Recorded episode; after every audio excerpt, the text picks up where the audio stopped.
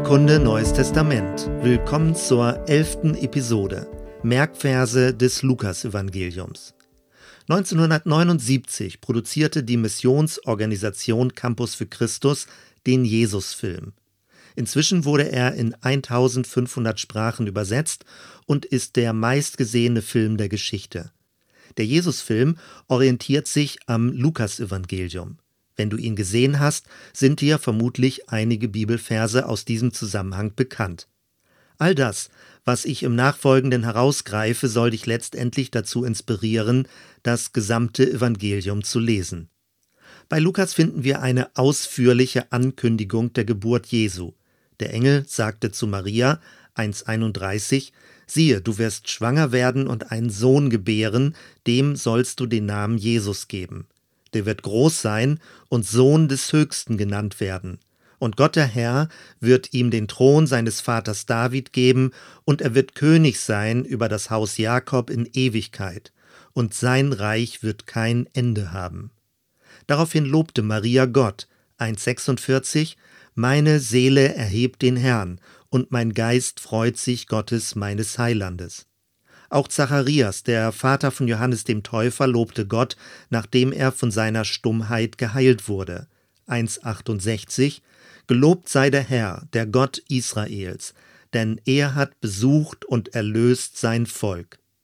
Im weiteren Verlauf der Weihnachtsgeschichte erschien ein Engel und sprach zu den Hirten 2,10 Fürchtet euch nicht, siehe, ich verkündige euch große Freude, die allem Volk widerfahren wird denn euch ist heute der Heiland geboren, welcher ist Christus der Herr in der Stadt Davids. Und weiter, Ehre sei Gott in der Höhe und Friede auf Erden bei den Menschen seines Wohlgefallens. Auch Simeon im Tempel lobte Gott. 229 Herr, nun lässt du deinen Diener in Frieden fahren, wie du gesagt hast, denn meine Augen haben deinen Heiland gesehen. Ab Kapitel 4 trat Jesus öffentlich auf. In der Synagoge seiner Heimatstadt Nazareth las er einen Text aus Jesaja 61, 4,18 Der Geist des Herrn ist auf mir, weil er mich gesalbt hat und gesandt, zu verkündigen das Evangelium den Armen, zu predigen den Gefangenen, dass sie frei sein sollen, und den Blinden, dass sie sehen sollen, und die Zerschlagenen zu entlassen in die Freiheit und zu verkündigen das Gnadenjahr des Herrn. Danach sahen die Leute ihn erwartungsvoll an, worauf Jesus mit den Worten reagierte Heute ist dieses Wort der Schrift erfüllt vor euren Ohren. Das war zu viel für die Zuhörer und sie lehnten Jesus ab. In diesem Zusammenhang tat Jesus dann den berühmten Ausspruch 424 Kein Prophet gilt etwas in seinem Vaterland. In Kapitel 5 wird berichtet, wie Jesus mit den verhassten Zöllnern ist. Das brachte ihm den Vorwurf ein, ein Fresser und Säufer zu sein. Offenbar war das ein Kennzeichen von Jesus, viel mit ausgegrenzten Leuten zusammen zu essen. In Kapitel 6 kommen in Kurzform die Inhalte der Bergpredigt vor. Bei Lukas unterrichtete Jesus aber auf dem Feld, weshalb diese Rede auch Feldrede genannt wird. Interessant ist, dass das Vaterunser nicht hier, sondern erst in Kapitel 11 erwähnt wird. In Kapitel 7 die Totenauferweckung vom Jüngling zu Nain, eine Geschichte mit extremer tiefen Bedeutung. Jesus und sein Zug des Lebens trifft auf einen Zug des Todes. Es kommt zu einer Konfrontation und die Auferstehung siegt. Kapitel 8 beginnt mit einer besonderen Hervorhebung von Frauen, die Jesus unterstützten. Dort steht, und die zwölf Jünger waren mit ihm, dazu etliche Frauen, die er gesund gemacht hatte von bösen Geistern und Krankheiten, nämlich Maria, genannt Magdalena, von der sieben Dämonen ausgefahren waren, und Johanna, die Frau des Ruza, eines Verwalters des Herodes, und Susanna und viele andere, die ihn dienten mit ihrer Habe. Im nächsten Kapitel wird die Aufforderung zum Kreuztragen überliefert. Jesus sagte 9,23 Wer mir folgen will, der verleugne sich selbst und nehme sein Kreuz auf sich täglich und folge mir nach. Denn wer sein Leben erhalten will, der wird es verlieren. Wer aber sein Leben verliert um meinetwillen, der wird's erhalten. Wichtig ist, dass man diesen Vers nicht als Selbstverneinung interpretiert, sondern als Aufforderung für Jesus sein egozentriertes Leben hinter sich zu lassen. Ein sehr interessanter Vers findet sich bei der Verklärungsgeschichte. Von Mose und Elia wird berichtet, 931, diese erschienen in Herrlichkeit und besprachen seinen Ausgang, den er in Jerusalem erfüllen sollte.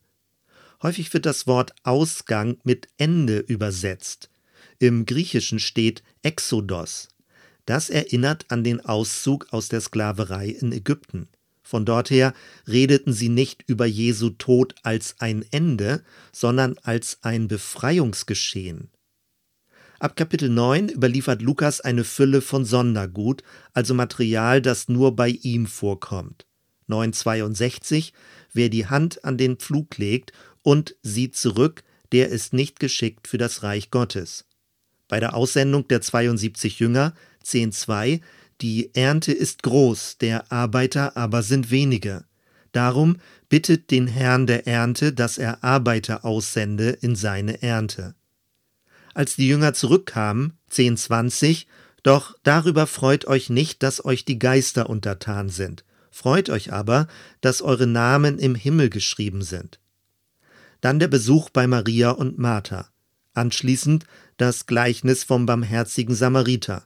Am Ende fragte Jesus, 1036, Wer von diesen dreien meinst du, ist der Nächste geworden dem, der unter die Räuber gefallen war?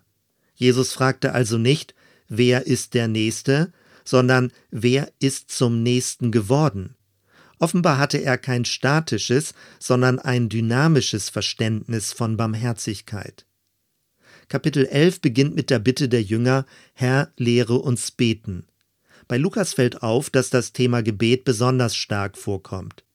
Sowohl die Gebete als auch die Gebetspraxis von Jesus und auch Gleichnisse über das Gebet werden überliefert. In Kapitel 12 das Gleichnis vom überraschenden Tod des reichen Kornbauern. Es endet mit der Mahnung 1221, so geht es dem, der sich Schätze sammelt und ist nicht reich bei Gott. Auch noch an anderer Stelle überliefert Lukas Gleichnisse, in denen Jesus vor einem selbstgenügsamen Reichtum warnt. Stattdessen soll verantwortungsvoll mit Besitz umgegangen werden. 1248 Wem viel gegeben ist, bei dem wird man viel suchen, und wem viel anvertraut ist, von dem wird man umso mehr fordern. Danach wird wieder das Bild vom Reich Gottes als Festmahl aufgenommen. 1329 und es werden kommen von Osten und von Westen, von Norden und von Süden, die zu Tisch sitzen werden im Reich Gottes. Als die Eingeladenen nicht kamen, bekam der Knecht die Anweisung, an die Hecken und Zäune zu gehen. 1421 Geh schnell hinaus auf die Straßen und Gassen der Stadt und führe die Armen und Verkrüppelten und Blinden und Lahmen herein. Lukas betont, dass gerade die Benachteiligten eingeladen sind. All diese Gedanken laufen auf Kapitel 15 zu, gewissermaßen dem Herzstück des Lukasevangeliums. Um es besonders deutlich zu machen, variierte Jesus dreimal ein Gleichnis, in dem etwas verloren war und gefunden wurde. Ein verlorener Groschen, ein verlorenes Schaf und ein verlorener Sohn. 1510 so sage ich euch, ist Freude vor den Engeln Gottes über einen Sünder, der Buße tut. Jesus reagierte damit auf den Vorwurf der Pharisäer und Schriftgelehrten, warum er sich so viel mit Sündern abgeben würde. Ein Kapitel später steht der programmatische Vers, von dem eine Zäsur durch Jesu Kommen abgeleitet wird. 1616 Das Gesetz und die Propheten reichen bis zu Johannes. Von da an wird das Evangelium vom Reich Gottes gepredigt. Kurz danach die Geschichte vom reichen Mann und dem armen Lazarus. Dann die Heilung der zehn Aussätzigen, nach der sich nur einer bei Jesus bedankt. Anschließend die wichtige Passage über das Wesen des Reiches Gottes. 1720 als er aber von den Pharisäern gefragt wurde, wann kommt das Reich Gottes, antwortete er ihnen und sprach, das Reich Gottes kommt nicht mit äußeren Zeichen. Man wird auch nicht sagen, siehe hier oder da, denn sehet, das Reich Gottes ist mitten unter euch. In früheren Lutherbibeln wurde das mitten unter euch mit inwendig in euch übersetzt. Das ist irreführend und bestärkt ein rein innerliches Glaubensverständnis. Das mitten unter betont dagegen, dass das Reich Gottes nicht nur ein individuelles, sondern auch ein soziales Geschehen ist. In Kapitel 18 das berühmte Gleichnis vom Pharisäer und Zöllner. Und dann der weltbekannte Spruch über die Gefahr des Reichtums, 1825, denn es ist leichter, dass ein Kamel durch ein Nadelöhr gehe, als dass ein Reicher in das Reich Gottes komme. Vermutlich ist aber das Wort Kamel falsch übersetzt. Zu diesem und anderen Missverständnissen werden wir in der nächsten Episode kommen. In Kapitel 19 die Geschichte vom Zöllner Zachäus, der Jesus bei sich aufnimmt. 1910 denn der Menschensohn ist gekommen, zu suchen und selig zu machen, was verloren ist. Und es wird berichtet, dass Jesus, als er sich mit seinen Jüngern Jerusalem näherte, über die Stadt weinte. In Kapitel 22 finden wir eine seltsame Begebenheit. Jesus forderte seine Jünger auf, ein Schwert zu kaufen, und diese reagierten darauf mit 2238 Herr, siehe, hier sind zwei Schwerter. Er aber sprach zu ihnen, es ist genug. Man könnte auch sagen, Schluss jetzt. Trotzdem wurde in der mittelalterlichen Kirchengeschichte aus dieser kleinen Bibelstelle die sogenannte Zwei-Schwerter-Theologie entwickelt. Demnach trägt die weltliche Macht das eine, die kirchliche Macht das andere Schwert. Es ist der jahrhundertelange Konflikt zwischen Kaiser und Papst. Später in Gethsemane forderte Jesus seine Jünger auf, 2040 betet, dass ihr nicht in Anfechtung fallt. In diesem Zusammenhang wird auch berichtet, wie intensiv Jesus selbst betete. 2244 und er geriet in Todesangst und betete heftiger, und sein Schweiß wurde wie Blutstropfen, die auf die Erde fielen. Von Lukas werden in Kapitel 23 drei besondere Worte von Jesus am Kreuz überliefert. Zu den Soldaten Vater, vergib ihnen, denn sie wissen nicht, was sie tun. Zu einem Verbrecher an seiner Seite, Wahrlich, ich sage dir, heute wirst du mit mir im Paradies sein. Und kurz vor seinem Tod, Vater, ich befehle meinen Geist in deine Hände. Manche leiteten aus diesem letzten Ausspruch ab, dass sich Gottes Geist von Jesus von Nazareth vor seinem Tod getrennt hätte und nicht mehr Gott selbst, sondern nur noch ein Mensch gestorben sei.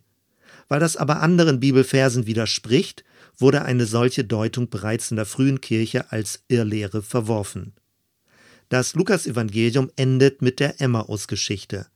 Unsichtbar begleitete der Auferstandene zwei enttäuschte Jünger auf ihrem Weg. Dabei fiel der Satz 24,26 Musste nicht der Christus dies erleiden und in seine Herrlichkeit eingehen? Auf die Feststellung, es musste so sein, legt Lukas auch an anderen Stellen besonderen Wert. Er ist davon überzeugt, dass die Heilsgeschichte einen zwingenden Verlauf nimmt. Am Ende baten die Emmaus-Jünger Jesus 24,29 Bleibe bei uns, denn es will Abend werden und der Tag hat sich geneigt. Kurz danach der Osterausruf 24,34 Der Herr ist wahrhaftig auferstanden und dem Simon erschienen und die Erläuterung von Jesus dem Auferstandenen. So steht's geschrieben, dass der Christus leiden wird und auferstehen von den Toten am dritten Tage und dass gepredigt wird in seinem Namen Buße zur Vergebung der Sünden unter allen Völkern. Soweit erstmal. Wir hören uns bei der nächsten Episode. Bis dann.